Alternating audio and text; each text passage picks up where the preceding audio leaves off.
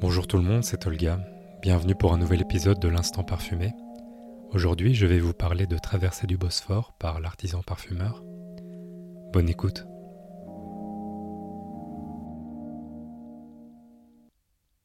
Collectionneur et passionné de parfums depuis de nombreuses années, je suis également sur Instagram sous le nom de Antisense. Alors sur ce compte, je partage mes avis sur les parfums que j'ai, mais également sur les nouvelles sorties. La langue que je préconise sur Instagram est l'anglais pour la simple et bonne raison que c'est une langue très fédératrice et qu'elle me permet de communiquer avec mon entourage ici en Belgique, celui en Turquie car je suis un Belge d'origine turque, mais également avec mes amis qui vivent ailleurs. Alors concernant ma présence aujourd'hui dans l'univers des podcasts, elle est liée à mon envie de pouvoir m'exprimer en français, car c'est la langue que j'utilise le plus souvent dans la vie de tous les jours, notamment lorsqu'il s'agit de parler parfum avec mes amis amateurs, lorsque je rends visite à mes boutiques de parfums préférés. Donc voilà, ça me manquait de pouvoir parler parfumerie de vive voix, et en français surtout, car la description de ce qu'on ressent via l'olfaction est un exercice assez complexe, puisque nous essayons à chaque fois d'emprunter des termes qui sont liés à d'autres sens pour pouvoir expliquer ce qu'on ressent lorsqu'on découvre un parfum. Je m'explique, certains empruntent des termes à l'ouïe comme les mélodies, les notes, d'autres parleront peut-être plus souvent de couleurs, moi j'ai une préférence pour les textures et pour le goût, c'est d'ailleurs comme ça que je ressens assez souvent les parfums. Mais dans tous les cas, je trouve qu'il y a une mélodie et une richesse de vocabulaire dans la langue française qui s'apprête très bien dans le complexe exercice de description de parfums. Alors aujourd'hui, comme premier choix, j'ai décidé de vous parler de Traversée du Bosphore par l'artisan parfumeur. C'est un parfum qui est sorti en 2010 et qui a été créé par Bertrand Duchauffour. Il est malheureusement discontinué depuis quelques années, je pense, et il est donc très difficile de le trouver aujourd'hui. Alors pourquoi ce choix?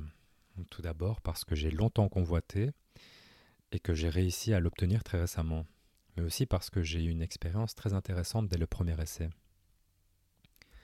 Et la raison pour laquelle euh, je l'ai autant convoité, c'est parce que j'ai un intérêt particulier pour les odeurs qui s'inspirent de la Turquie, tant par le nom que par les notes, alors certains diront euh, que je suis un éternel romantique avec mon pays d'origine.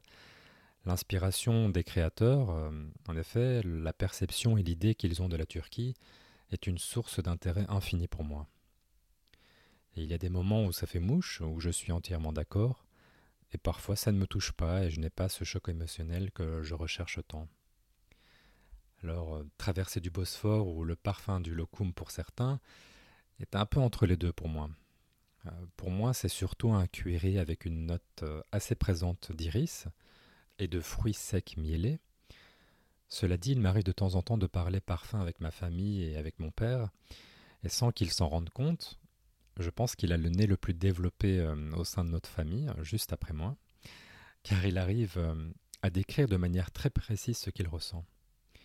J'ai l'habitude de lui faire sentir des parfums à l'aveugle sans mentionner le nom ou les notes, J'évite même de lui montrer le flacon pour qu'il ne soit pas influencé. Et alors que pour moi le parfum n'évoquait pas spécialement la Turquie, mon père, dès le premier sniff, me dit que ce parfum lui rappelle la Turquie, que ça lui rappelle sa grand-mère paternelle, Elif. Il continue à le sentir et il me dit que ça lui rappelle le mois du ramadan, que ça lui rappelle son grand-père paternel, Ali.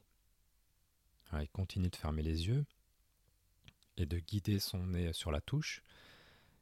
Il me dit aussi que ça lui rappelle le gulatch. Alors le gulatch, c'est un dessert que l'on consomme généralement durant le mois du ramadan et qui est à base de, plusieurs couches de pâte fine imbibées dans le lait, dans l'eau de rose. Et ensuite, il me dit qu'il sent la grenade que l'on éparpille sur le gulatch.